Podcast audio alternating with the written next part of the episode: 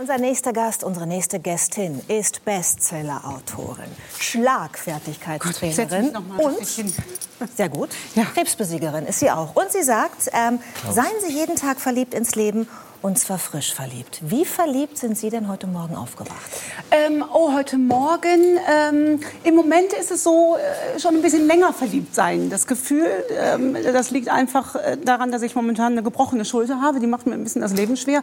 Aber ähm, jetzt, just in the moment, ähm, habe ich eben in der Maske gesagt. Ich habe in der Maske erst angefangen, mich zu freuen, weil ich bis zum Schluss unter Corona, ich weiß nicht, wie das euch geht, es kommt ja immer irgendwas dazwischen. Und bis zum Schluss denke ich, freu dich besser nicht. Aber in der Maske, als ich auch die Ulla kennengelernt habe, gedacht, so und jetzt darfst du dich freuen. Und jetzt, ich sitze ja hier, ich bin ja um, umsorgt, mir hat mir die Flasche Wasser aufgemacht. Weil Sie auch dachten, vielleicht ist der Test irgendwie jetzt äh, falsch, ne, den wir jetzt machen müssen. Ich habe hohe Schuhe an. Das alleine ist schon Grund genug, dass ich falle und mir die andere Schulter noch breche. Also, Wie ist es denn passiert mit dem Schulter? Beim Ski, das klingt jetzt cooler, als es war.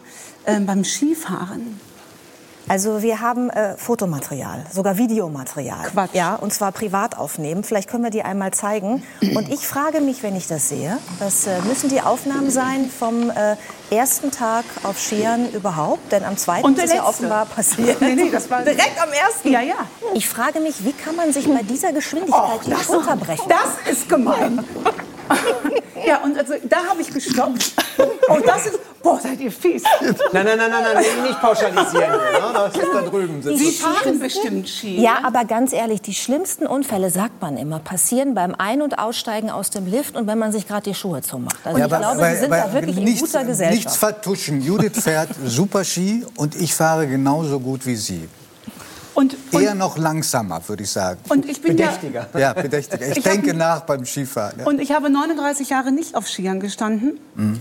Und das Witzige ist, genau danach, ich stand also dann und habe gesagt, und hast du gefilmt, was gefilmt? Ich kam mir auch vor wie so ein Blitz und habe das gesehen und dachte, das ist jetzt nicht dein Ernst, das ist noch nicht, wie das fährt. Und dann habe ich wieder Schwung geholt und dann stand ein Mann da. Ich kann auch nicht mal sagen, dass der im Weg rumstand. Der hat einfach nur geatmet. Und ich wollte an der falschen Stelle. An der, an der offensichtlich falschen Stelle. Und, wenn, und ich habe Tempo bekommen und bin gefallen und habe diesen Bruch gehört. Und dachte oh, nur, oh, nee. verdammt, Hoffentlich ist es wenigstens der Arm, weil ich weiß ja, die Schulter ist ja so, ne? Ja. Mm. Naja, also wir machen es mal kurz. In Österreich sind sie auf Knochenbrüche spezialisiert. Ich war äh, elf Minuten im Krankenhaus. Vor, allen Dingen bei deutschen Skitouristen. Genau, genau. Und die haben mir direkt was gegen die Schmerzen gegeben, haben gesagt, toi, toi, toi, zu Hause lassen Sie sich operieren. Und das ist ja Elf Minuten. Elf Minuten. also das ist gut durchrationalisiert. Das Aber ich habe mich da sehr gut aufgehoben äh, gefühlt. Die wussten, was zu tun war. Aber das, es gibt ja wahrlich äh, Schlimmeres. Also äh, lange Rede, kurzer Sinn. Ich bin im Moment ähm, äh, jetzt seit ein paar Tagen sehr verliebt wieder ins Leben. Mhm. Hubertus Heil, Sie waren doch auch gerade im Skiurlaub, ne? Aber bei Ihnen scheint der Name Programm zu sein. Sie sind heil geblieben. Waren Sie vielleicht derjenige, der mir im Bild Nein. also ich habe geatmet, aber Sie nicht umatmen wollen. Wo haben Sie denn geatmet? Äh, in einem Ort, der heißt Bramberg am Wildkogel. Da waren Sie nicht? Nein, Nein. okay, nicht. leider nicht. Aber ich will dazu sagen, ich habe auch erst im Erwachsenenalter Abfahrt gelernt. Und als Kind hatten wir das Geld nicht, ehrlich gesagt. Und als ich dann diesen Skikurs hatte, und deshalb bewundere ich Sie, dass Sie auch am ersten Tag schon stehen konnten. Ich bin am ersten immer umgefallen. Ich hatte aber so einen sehr motivierenden Schweizer Skilehrer, der sagte immer, super, Hubi, super. Nur weil ich gestanden bin. Also insofern fand ich das schon super. So, Herr Heil, und jetzt müssen Sie tapfer sein, denn wir haben natürlich Filmaufnahmen von jetzt. Ihrer ersten Abfahrt. Es stimmt nicht. Nein, nein, nein. Aber der Blick unbezahlbar. Nein, aber wissen Sie, was ich toll finde? Meine Kinder haben es früher gelernt. Die sind jetzt äh, sieben und neun und die kennen keine Angst. Die ja. können nur Pommes ja, ja. und, mhm. nee, wie heißt das? Pommes und Pizza. Pizza. Ich kenne genau. nur Pizza, ja. ja. So, und die, die rasen darunter. Und da passiert hoffentlich auch nichts. Machen ja meine auch. Ja. Geben Sie denn jetzt der Skikarriere noch eine zweite Chance? Nein, nein, weil das ist ähm, äh, da, diese Aufnahme. Davor war ein Skikurs. Ähm, ich hatte eine Panikattacke am Berg, habe die oh Skier oh in den Schnee gesteckt, bin zu Fuß diesen ganzen Berg 30 Minuten runtergelaufen. Mir liefen die Tränen runter. Ich war unten so am Zittern, oh oh. habe eine Nacht drüber geschlafen und denke, der Berg und ich das geht so nicht zu Ende. Und bin dann wieder hoch und dann bin ich ja erst eine Stunde lang so gefahren wie da. Und dann habe ich gesagt, geil, das machen wir jetzt noch mal. Und 100 Meter vom Ziel dann dieses. Und äh, mir reicht das, Kinder. Ich war 39 Jahre glücklich ohne Skifahren. Ich bin ja auch ein kölsches Mädchen. Wir haben ja mit Skiern gar nichts zu tun. Ich mache einfach schon Après-Ski.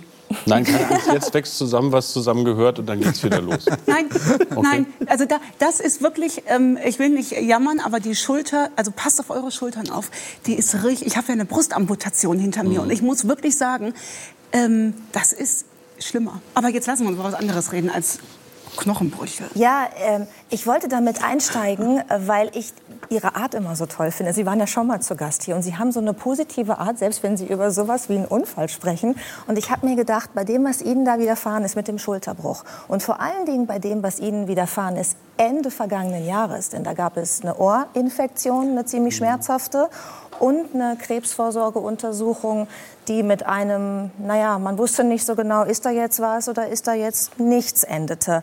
Ähm, wie gelingt es Ihnen in solchen Momenten, ähm, diese positive Haltung zum Leben, diesen Leitsatz, ich will eigentlich verliebt sein ins Leben und will da auch wieder hin, aufrechtzuerhalten für sich selber? Gar nicht. Ähm, und das hab, da habe ich mich auch lange von verabschiedet. Dass das ähm, Ende des Jahres war äh, schwierig. Äh, erstmal hat mir eine Corona-Infektion tatsächlich äh, schwer zugesetzt. Dann diese ähm, Nachsorgegeschichte, wo man mir O-Ton gesagt hat, besser ist, sie bereiten sich auf das Schlimmste vor. Mhm. Das stürzt mich in ein Loch. Und in diesen Löchern ähm, würden Sie mich jetzt auch ad hoc nicht wiedererkennen. Und ähm, früher hätte ich mich daran rausgezogen und hätte gesagt, jetzt beachte doch mal all das, was du immer schreibst gucke aufs Hier und Jetzt. Bei diesen Sätzen, äh, äh, da, ist meine, ähm, da ist meine Haut zu dünn geworden. Und da lasse ich das auch zu. Und ähm, diese Entwarnung, ich habe dann ja Mittel und Wege, wie ich dann Entwarnung bekomme und fahre auch dann 600 Kilometer an einem Tag, ist mir alles egal, ähm, bis ich mich davon wieder berappel. Das sind bestimmt, also eine Woche dauert's eine Woche, wo ich einfach nur da sitze und atme, wirklich, und viel laufen gehe und mit meinen Kindern viel spiele. Und dann komme ich so langsam wieder zu mir. Sie sind ja ähm, Kommunikationsexpertin, haben auch gerade ein Buch geschrieben über Krisenkommunikation und die richtige Kommunikation in schwierigen Situationen. Was sagen Sie denn zu diesem Satz, der Ihnen dann von dem Arzt präsentiert wurde? Bereiten Sie sich auf das Schlimmste vor. Einer Frau, die die aggressivste Form von Brustkrebs überstanden hat. Ist das die richtige Art und Weise einer Frau, das mitzuteilen?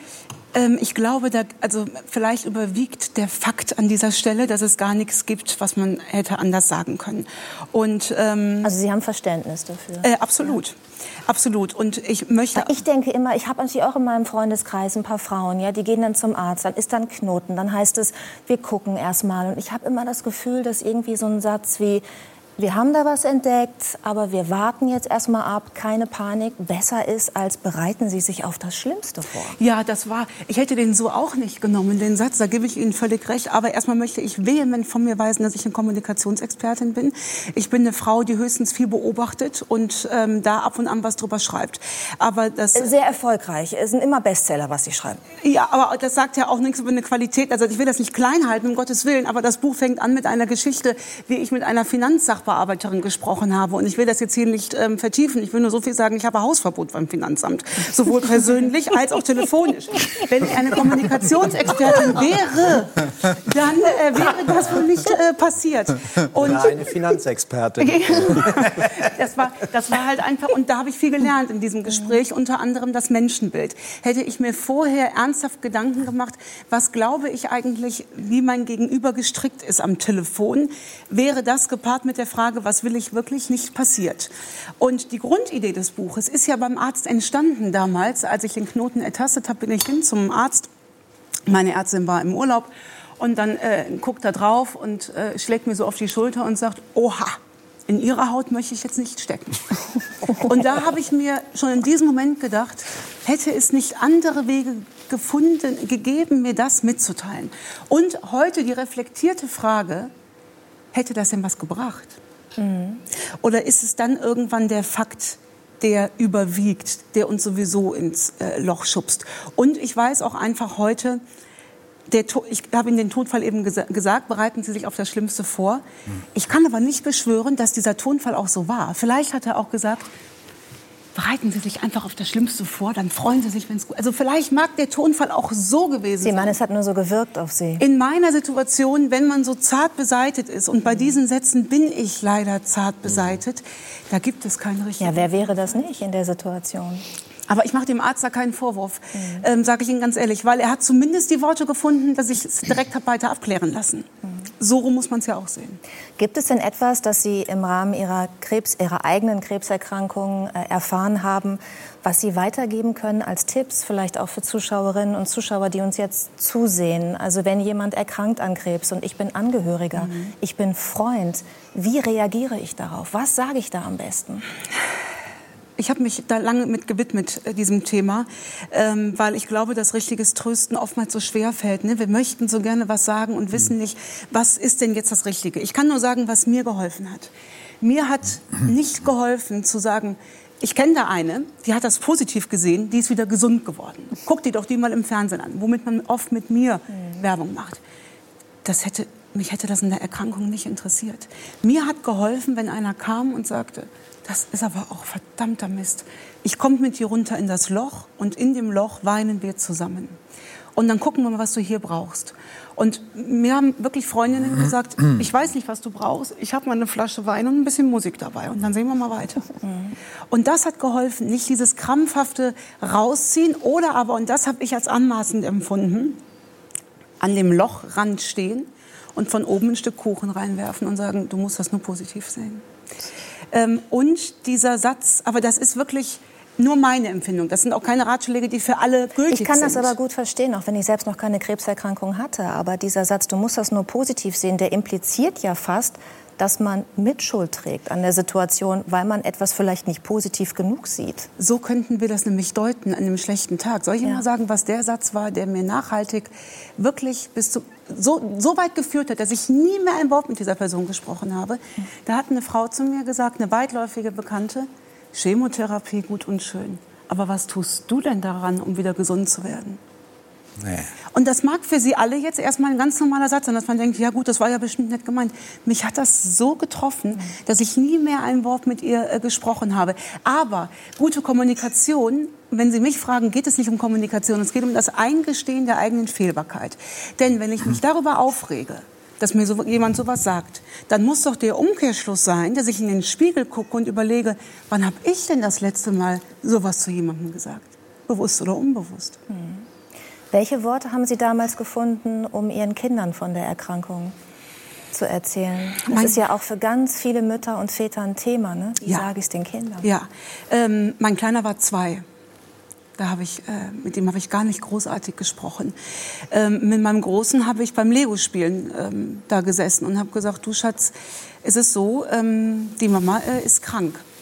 Und dann hat er gefragt, ach Mensch, hast du einen Schnupfen, brauchst du ein Tempo? Ja, sag ich, Tempo vielleicht, aber ein Schnupfen ist es nicht. Ich habe was in meiner Brust, was da nicht hingehört. Ich sage, und dafür bekomme ich jetzt Medikamente. Und diese Medikamente, so hat mir das mein Arzt erklärt, der hat immer gesagt, Sie stellen sich die Chemo vor wie rote Reiter, das erste Medikament war rot, rote Reiter, die durch den Körper äh, schießen und auf alles schießen, was sich schnell bewegt. Und Krebszellen bewegen sich schnell und Haarzellen auch. So habe ich das verstanden. Und so habe ich das auch meinem Sohn versucht zu erklären. Und an Tagen, an denen es mir nicht so gut ging, kam er und sagte, Heute reiten die Reiter wieder laut. Ne? Ja, sagt er. Heute reiten die laut. Und ähm, unsere Erzieherin hat mir damals den Tipp gegeben, lass sie nicht in einer falschen Realität groß werden. Wenn es dir schlecht geht und die Kinder sagen, Mama, was hast du? Dann sag nicht, nix, nix, alles gut.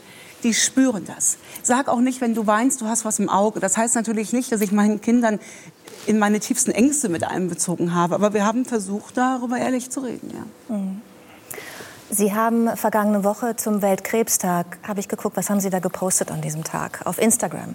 Und ähm, Sie haben natürlich einen Post zum Weltkrebstag gemacht und Sie haben über Vorsorgeuntersuchungen äh, getextet und haben, wenn ich das richtig verstanden habe, versucht Mut zu machen und zu sagen, Angst ist ein schlechter Begleiter. Ist es nicht ganz normal? Also selbst als Frau, die noch nicht von Krebs betroffen war, ich habe Angst, wenn ich zu diesen Vorsorgeuntersuchungen gehe, weil ich immer Angst davor habe, eine schlechte Nachricht zu bekommen. Na klar, aber sie gehen ja. Das ist ja der Unterschied. Wenn Angst der Antreiber ist, super. Ich habe auch Angst. Und ich denke mal, du vielleicht auch. Ähm, Der Punkt ist nur, wenn uns die Angst verharren lässt, dass wir sagen, wer weiß, was da gefunden ist, da gehe ich nicht hin. Dann kann es gefährlich werden. Und auch das kann ich verstehen. Das ist dieses, ich bin nicht da, kann mich nicht sehen. Ich war gestern wieder bei einer Nachsorge von dem Hautkrebs und hatte was entdeckt. Ähm, ein auffälliges Muttermal und habe ganz kurz überlegt, sag es ihm. Oder findet er selbst. So, so, weil ich Angst hatte, dann sagt er nachher weg. Ich habe es ihm gezeigt und er sagte, nicht. Ich sag, ja, alles klar, danke schön, tschüss. Was meinst du, wie schnell ich angezogen bin und da raus bin? Also ich denke, guck bloß nicht noch mal hin. Also dieser erste Reflex, dieses, ich mag es nicht mehr, auch als mir der Arzt gesagt hat, richten Sie sich auf das Schlimmste ein, ist aber gut heilbar. Wenn ich ganz ehrlich sein darf, und das ist weder stark noch resilient, ich will die Kacke nicht mehr. Ich hatte die jetzt zweimal, ich bin damit durch. Ich will es einfach nicht mehr. Und darum, darum geht es im Leben nicht, ne? was ich will und was ich nicht will. Ich sehe ja auch die, die, die, die andere Seite. Wissen Sie, die, die zweite Medaille ist ja die, ich sitze ja wegen meiner Erkrankung auch hier. Aber mit Verlaub, der Krebs hat kein Buch geschrieben, das war ich. Ja, und vor allen Dingen haben Sie, das war Ihr erstes Buch, äh, über die Erkrankung und wie sie damit umgegangen ist. Sie machen eben durch diesen Umgang damit vielen Frauen Mut. Ne?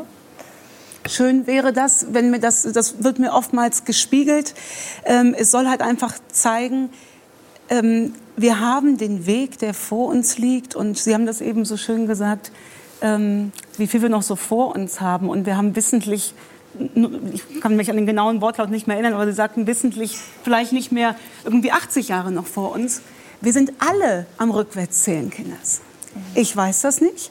Und ähm, wenn, wenn es alleine schon dazu dient, wenn ich jemandem sage, hör mal, wenn du heute noch keine Katastrophe erlebt hast, dann ist das doch schon Grund genug, dankbar zu sein. Und übrigens ein guter Einstieg in die Kommunikation. Streng genommen, wenn ich Knatsch mit meiner Schwägerin oder mit meiner Schwiegermutter habe und ich finde gar keinen Pack an, wie ich da dran komme, dann kann der Pack an die Dankbarkeit sein. Denn wenn ich eine Schwiegermutter habe, heißt das ja, dass ich verheiratet bin. Dann heißt das ja, dass ich geliebt werde. Und dann heißt das auch, dass meine Schwiegermutter noch auf der Welt ist und vielleicht zu einer ganz anderen Zeit geboren wurde als ich. Und vielleicht, das heißt nicht, dass ich überall als Samariter äh, durchgehen äh, muss, aber die Kommunikation ist das, was wir den ganzen Tag machen. Dann können wir es doch auch so machen, dass wir unser Gegenüber nicht vergraulen. Und wenn es nicht möglich ist, mit jemandem gut Freund zu sein, das gibt's ja auch, dann kann ich immer noch nett sagen, du Schatz, wir waren jetzt ganz lange gemeinsam im Bus. War eine schöne Fahrt, aber da vorne kommt eine Haltestelle. Ist ja auch eine Möglichkeit. Wäre das der Vorschlag für ein Trennungsgespräch? So habe ich mein Trennungsgespräch nicht geführt. Du, da vorne ist die Bushaltestelle. Bitte Endstation einmal aussteigen. Nein, aber wissen Sie, ich Nee, meine, nicht Endstation. Für dich ist hier Ja, ja. die nächste Halt. Ich habe schon mal da steht schon jemand Neues. Nein, um Gottes Willen. Aber ich erlebe so oft, dass Menschen dann jammern und sagen, ach, und dann kommt die wieder und die versaut mir die ganzen Feiertage. Damit kann ich wenig anfangen. Entweder ich kläre was oder ich verabschiede mich. Darüber zu jammern, dass ich das Gespräch nicht führen kann, finde ich unmündig, mit Verlaub gesagt. Sie ähm, schreiben Ihre Bücher vornehmlich für Frauen. Und auch dieses Aktuelle, wo es um Kommunikation geht, richtet sich an Frauen. Kommunizieren Männer und Frauen anders? Nein, ich glaube, ja, also ähm, sagen wir mal so. Doch. Jungs, äh, ihr seid halt so wunderbar gerade heraus. Ich muss bei euch nicht lange überlegen, wie könntet ihr das jetzt gemeint Wer ist jetzt euch, die Männer? Die Männer. Meistens meint ihr das so, wie ihr das sagt. Ja. Da sind wir Frauen ja leider ein bisschen anders gepolt. Wir überlegen ja lange, ah, da hat sie das gesagt, wie hätte sie das denn wohl gemeint haben können? Das macht es für, für, für die Männer wesentlich einfacher. Wir können uns da eher eine Scheibe von abschneiden. Sie geben in Ihrem Buch, in dem es nicht nur um Krebs und die richtige Kommunikation in dieser Art von Krise geht, ein Beispiel, was ich unbedingt gerne noch erzählen möchte, weil man daran viel äh, lernen kann. Sie sagen also folgendes Problem, äh, Kollegenkreis. Arbeitsstelle. Kollege sitzt neben mir und riecht die ganze Zeit unangenehm. Also hat einen unangenehmen Körpergeruch. Wie sage ich es ihm? Der Mann geht hin und sagt, Alter, geh duschen, du stinkst. Ja? Und die Frau überlegt sich, wie sagt sie es jetzt? Ich glaube, wir überlegen auch deshalb immer, weil wir unser Gegenüber nicht verletzen wollen. Wie sage ich so etwas? Vielleicht noch als Tipp, den wir alle mit nach Hause nehmen können. Ich glaube, als Leitfaden stehen wir uns ganz gut mit der Frage, was will ich? Und streng genommen will ich das nicht mehr riechen müssen. Ich will aber auch den Kollegen nicht verletzen und ich will das Arbeitsverhältnis nicht ähm, äh. Also sage ich mir mit der Einstellung, ich kann froh sein, dass ich überhaupt einen Job habe und bin dann dankbar? Ja, äh, zumindest das. Es ist zumindest nicht diese Formulierung, ich will ihm endlich mal sagen, dass er duschen soll. Also das ist halt bei der Kommunikation nicht zielführend. Gemeinsam mit dem Menschenbild, mit dem richtigen Menschenbild könnte ich mir ja überlegen, warum tut er es denn? Vielleicht hat er eine kaputte Nase, um es jetzt mal ganz blöd zu sagen. Oder er riecht es nicht, oder seine Waschmaschine ist kaputt, oder er hat ein Drüsenproblem. Kann ja alles sein. Ich sehe doch den Rucksack nicht. Und damit können wir ja reingehen und sagen, du, wir haben ein gutes Arbeitsverhältnis. Ich würde mir, äh, oder ich bin dankbar dafür, dass wir sowas offen ansprechen können. Und ich wollte fragen, woran liegt es, dass ich einen unangenehmen Körpergeruch an dir wahrnehme? Und dann horchen wir doch erstmal. Und dann, wenn es ein Kerl ist, sagt er, oh, alles klar, ich bin weg und tschüss. Bei einer Frau wird es schon ein bisschen komplizierter. Die sagt, ähm, ähm, ähm, was willst du mir jetzt damit sagen? Und dann kommen wir aber wieder rein über dieses, äh, was will ich? Und ganz wichtig finde ich, der richtige Ton macht die Musik. Und wenn wir was lange schlucken und lange mit uns rumtragen, dann haben wir Probleme, diesen Tonfall richtig unter Kontrolle zu haben, weil es sich ja schon so aufgestaut hat. Und das muss nicht sein. Viele Tipps dieser Art von einer, wie ich tatsächlich finde, Kommunikationsexpertin Nicole Expertin. Staudinger. Genau.